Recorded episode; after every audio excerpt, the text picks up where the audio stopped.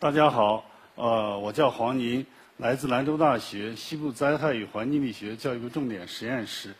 呃，今天呢，呃，我就给大家主讲一下我们二十多年以来对沙子的运动，或者说风沙运动的故事。一提起沙子运动或者是风沙运动，那么大家马上就会想到沙尘暴。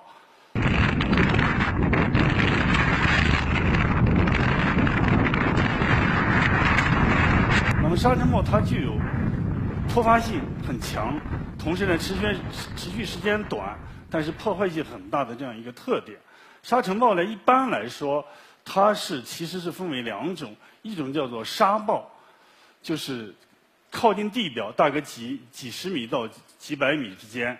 那么还有一种呢叫尘暴，尘暴呢就是更细一点的，比沙子更细一点的尘埃，它俩一旦被刮到空中以后呢。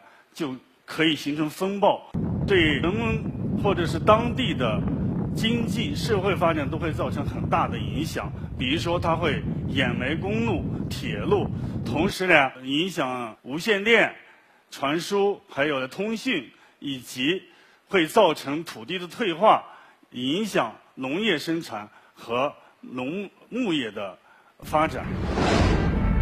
沙尘暴是我国西北地区和华北北部地区出现的强灾害性天气，造成房屋倒塌、交通供电受阻或中断、火灾、人畜伤亡等现象发生。沙尘暴经常影响交通安全，造成飞机不能正常起飞或降落，使汽车、火车车厢玻璃破损、停运或脱轨，污染自然环境，破坏作物生长。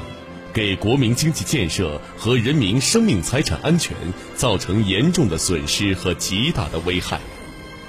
其实，沙尘暴不仅威胁着我国西北和华北北部地区，也是一个世界性的问题。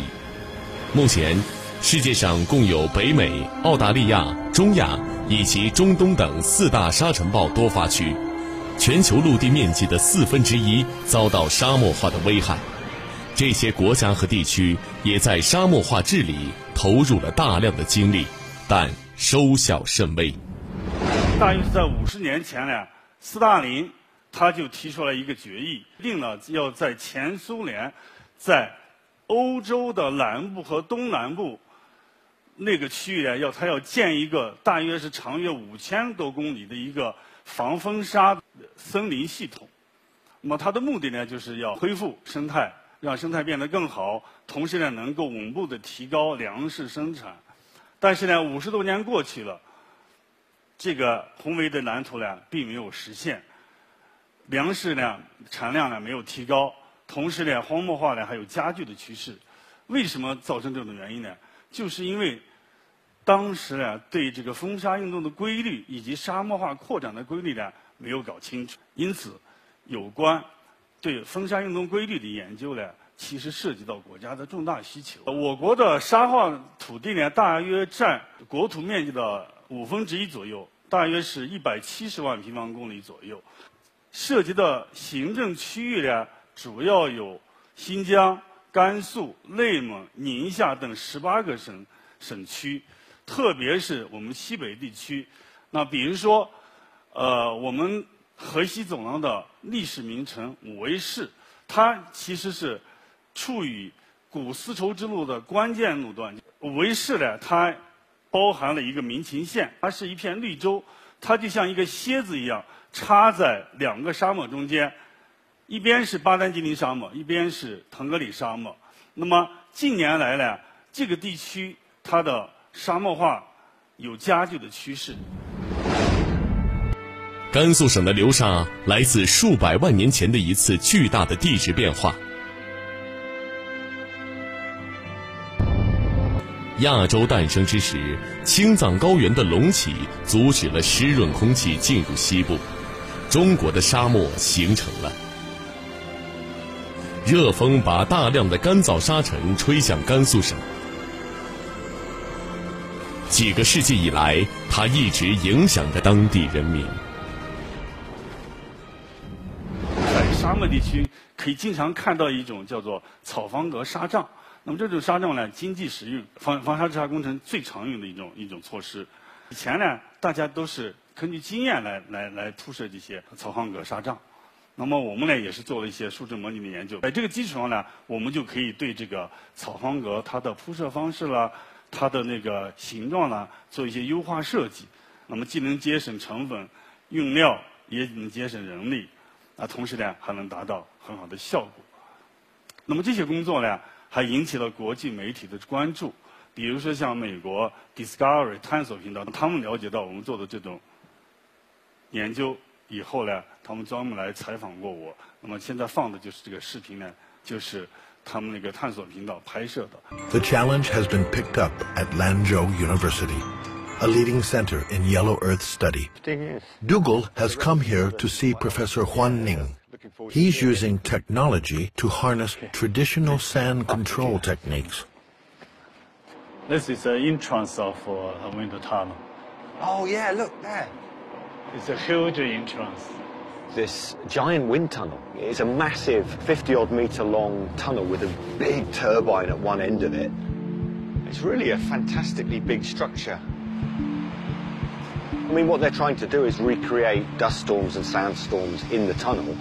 And in particular, they're interested in protecting or seeing how it affects things like infrastructure, so railways, roads, and so on. The researchers here test barriers designed to break up wind currents, like the farmers' sand grids. They are primary weapons in an unending battle against the loose sand. They're using little models of infrastructure to try and show how those things can get affected, and then how you might, by putting a simple barrier in, change the way in which the wind is moving, and then change where the sand or dust collects. But 27% of China is desert. Wind and minute granules of sand are whipping up dust storms over 40 times a year. The researchers at Lanzhou are studying the movement of airborne dust particles. And the laser here, what does that measure? To measure the speed of uh, single particles. It can measure single particles? Yeah, yes, yes. Wow. So with the experiment, you try and match the sand particles to a particular example? Yes. Desertification is closely related to the sand movement. Uh, it depends on wind speed, diameter of sand particles. The most important problem is dust storm disaster. Sand particles can be transported to thousands and thousands of kilometers away. So it's a global problem. 这个视频呢，曾经在国外很多电视台、很多频道，国内也是有很多频道也都播出过。 那由此呢，可见呢，就是说，这个风沙运动呢，它实际上呢，不光是我们北方、西北、北方我们国家，其实呢，它呢还是一个全球性的问题。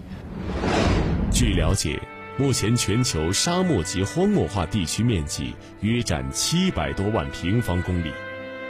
自上世纪九十年代以来，土地沙漠化面积正以每年两千四百六十平方公里的速度继续扩张。土地沙漠化的进程对人类的生产生活造成了巨大的影响，每年造成全球经济损失超过了四百二十三亿美元。其实呢，刚才主持人问的那个问题呢，我还没有回答，就是为什么我要做这个研究呢？其实很简单，当时呢，就是我呢是本科的时候学的数学，研究生、硕士研究生的时候啊学的是流体力学。后来呢，我要上博士的时候呢，我的导师呢叫郑小进教授，他原他现在已经是院士了。他当时呢和周玉和教授呢，他们一起呢，他们在国内率先开展的是电磁固体力学。但是为什么他让我做这种研究呢？他们当时呢。就已经感受到这种国家需求，就是因为九十年代的时候，那时候叫黑风暴或者沙尘暴，在西北地区非常肆虐，这是一个原因。再一个原因的话呢，他们听到有一种现象，风沙起来有一种风沙电的现象，这种电的现象呢，会有很多影响，比如说影响无线电的通讯，有时候呢会影响有线电，它会发生火花的现象，影响打电话。这种这种通讯的质量都会产生很大的影响。那么他们当时呢就敏锐地察觉到，我是学流体的，他们是有学电磁固体的，把我的流体和电线，他们研究电磁固体呢结合起来，可以研究风沙电现象。从这个现象来作为一个切入点来研究风沙运动以及风沙电现象对风沙运动的影响。这就是我为什么要做这个研究。到现在呢，二十多年过去了，我们已经自己建成了以靠近地表的这种风沙运动观测的一个一种系统。那么这一个系统呢，包括很多仪器，其中有些仪器是我们买的，有些仪器呢是我们自己研制的。在民勤呢，建立一个沙尘暴野外沙尘暴观测观测场。除了平台建设的同时呢，我们的研究呢还取得了一些新的成果，发现了一些新的规律。同时呢，我们还提出了一些新的方法和手段研究手段。那么最后呢，我们于去年呢获得了国家自然科学奖二等奖。我的这些研究成果呢，还引起了国际国内的同行的广泛的认可。由此呢，也提高了我们兰州大学乃至我我们国家在风沙科学研究领域的国际影响力。我们除了做基础研究以外呢，其实呢，我们还是努力想把我们的这些基础研究的成果呢，用在实运用于实际中。比如说，兰新铁路线呢，它呢有很大的风沙灾害问题。那么当时呢，呃，中铁第一勘测设计院的人员找到我们，他说想让我们帮助他们利用我们建立的风沙流模型以及计算程序呢，来设计一下怎么样建风沙挡风墙。挡风墙的话呢，才能够更省材料、省人力，同时呢，能够解决问题。我们给他们提供的结果，圆满的解决了这个问题。但是呢，近些年来又出现了新的问题。从兰州到新疆的这个铁路线上，它会经过很多很大有刮大风的区域，有五大风区。其中有一段呢，叫是从那个柳树泉到小草湖这一段呢，我们叫百里风区，大概有九十四公里左右。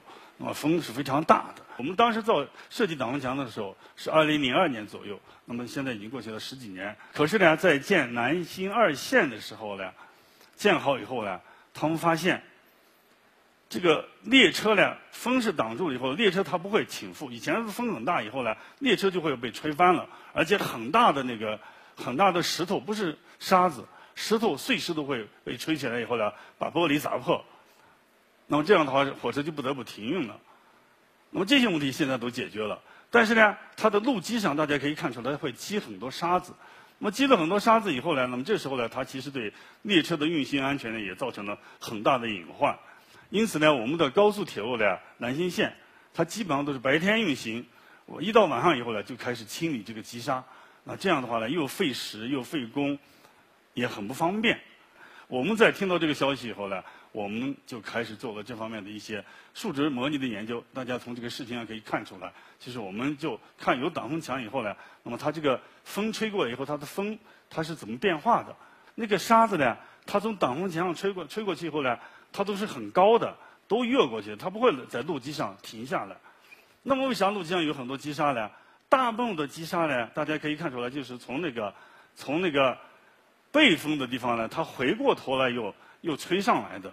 那么这个现象呢，是我们新发现的现象，应该有了就发现这个它的击杀的这种规律以后呢，那么我们就有望呢解决这个问题。就是我们这种运动呢，我们研究风沙运动呢，其实呢就是说涉及到很多科学前沿的问题。呃，国际著名有一个著名非常著名的期刊，它叫《科学》或者叫《Science》。那么它在它创刊的一百二十五周年的时候呢，它提提出来了一百二十五个科学问题。其中有一个科学问题呢，它就涉及到风沙运动里面的大气湍流的运动以及颗粒的运动。那么这是国际热点的和前沿的科学问题。兰州大学风沙环境力学团队设计的兰新县百里风区挡风墙方案被采用和建成后，既节约了成本，又解决了列车在大风时倾覆及停运等问题。以及设计的塑料方格纱帐，在甘肃民勤防沙治沙工程中得到应用，结果表明，在同等防沙效果下，可有效地节省材料与人工费用。而且在风洞实验研究基础上提出的有关高速列车防风雪导流板设计方案，也得到国家权威专家的一致评价。在风沙流运动模型的建立、数值计算和实验观测，沙尘颗粒的启动、疏运和沉积，以及风沙灾害防治及其优化设计等方面，开展了广泛的研究，并取得了一系列有实质性进展的成果。提出的方法和编写的程序得到国际学者的大篇幅引用和直接采用，得到国际同行的高度评价。在扎根西部、打造一流平台的同时，他又向科研新高地进军。下一步呢，我们主要做的就是高寒地区积雪分布它的变化规律以及气候变化的相互作相互作用。追风捕尘，梦想蓝天。我们的目标呢，就是说通过我们的努力的去探索自然规律。那么在这个基础上呢，我们要为国家战略。或者说为地方的社会经济发展呢来服务。丝路大讲堂，请继续关注兰州大学土木工程与力学学院院长黄宁，为您分享他追风逐沙的故事。下一步呢，我们主要做的就是高寒地区积雪分布它的变化规律以及气候变化的相互作相互作用。积雪它的时空变化规律呢？其实呢，是对那个全球的水文循环，还有呢生态系统，还有气候变化等等一些自然过程呢，它有非常非常大的影响。在极地，主要它的表面呢，主要就是冰雪，风吹雪呢也是非常非常严重的。我们国家呢，也不应该在基地研究方面呢落后。那么这样，当然一方面是为了提升我们的科学研究水平，另外一方面呢，也是为了。提高我们在极地领域里面是事物里面的发言权。青藏高原它是被积整个积雪覆盖的，那么它的时空变化规律呢？它的时空变化呢，其实是对咱们中国的气候变化，甚至北半球乃至全球的气候变化呢有很大的影响。同时呢，它号称是亚洲水塔。也就是说，亚洲的很多河流呀，都是发源于青藏高原。那么就是融雪、雪水或者冰川的水呢，融化以后呢，就形成了河流。比如说我们国家的长江、黄河，很多河流都是发源于青藏高原的。由此可见，这个积雪分布，它对全球的影响力。祁连山，它是我国西北的重要的一个生态安全屏障，它给河西走廊。提供了百分之八十多以上的淡水资源，那么大家想，那么还有百分之十几？其实其他百分之十几呢，就是降水、降雨、降雪。现在在这些地区呢，极端干旱区，它降雨，它是突发性的，它很快降。夏天的时候下一场暴雨，下一场暴雨以后呢，很快就停了。停了以后，因为它很干旱，马上它就全蒸发掉了。所以真正你能够用到的水呢，就是祁连山的雪水。你要把祁连山的雪水、雪、冰川这些水资源要搞清楚，它其实非常难的。它里面涉及到很多具有挑战性的科学问题，那么需要很多很多的科学家来一起来努力才能够实现。那么基于这个原因的话呢，我是给甘肃省委呢写了一份有关加强祁连山水资源的科学评估与管理，以保证祁连山生态。保护工程可持续有效推进的一个建议。那么这个建议呢，得到了甘肃省委的高度重视以及批示，并且呢要求自然生态厅、还有呢环保厅等等呢去落实。从科学层面来说，其实你要把这个问题搞清楚也是很难的，具有非常非常具有挑战性。那么我们的目标呢，就是我们要建立一个完整的动力学模型，能够模拟出来。比如说祁连山整个祁连山区域，或者是青藏高原这个很大的这个区域里面，它的积雪、它的动态积雪水资源、它的动态的变化过程。那么这方面，这这一方面可以提高我们的科学研究水平，同时呢还可以提，可以填补国际国内在这方面有一些研究方面有一些是空白。那么另外一种研究呢，就涉及到甘肃省的大气污染。大概有七八年左右，我们兰州市的空气污染呢得到了非常有效的治理。但是呢，从我们人民群众的要提高生活水平、环境水平的这个要求来说，还是不够的。那么下一步再怎么样进一步提高空气质量呢？我们认为现在呢，如果说还用以前传统的手段，比如说是监测污染物的成分，还有呢就是分析它的气象原因以外呢，你要再突取得更加突破性的进展的话呢，还需要研究整个这个污染物在城市尺度，甚至在街街道里面这个尺度它是怎么扩散的。你把这个扩散的规律搞清楚以后呢，那么你就知道它是从哪儿扩散出来的。同时呢，就可以提出来有效的治理方法。那么这个视频呢，就是可以给大家展示一下，从几个污染源这个污染物呢，它是怎么扩散的。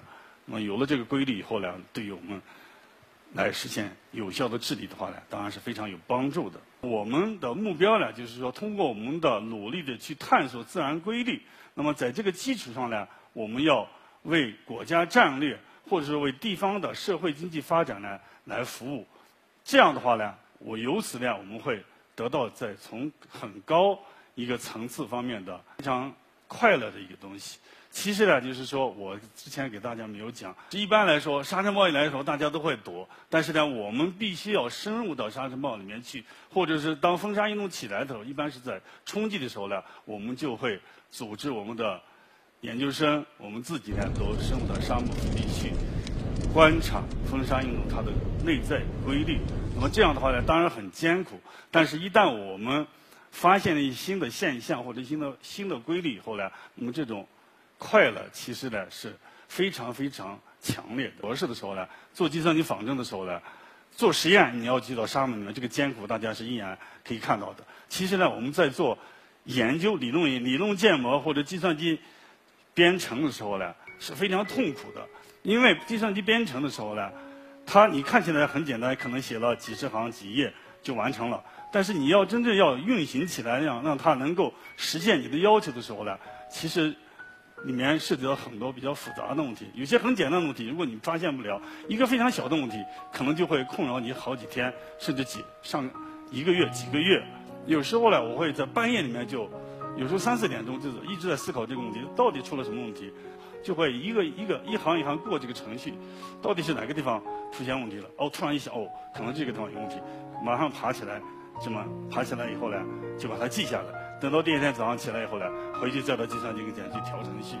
那么这样看起来很艰苦，但是一旦呢，我们计我们计算结果出来以后呢，得到一理想的结果，发现了新的规律，那么这个时候呢，你就会有一种非常狂喜的那种那种快感。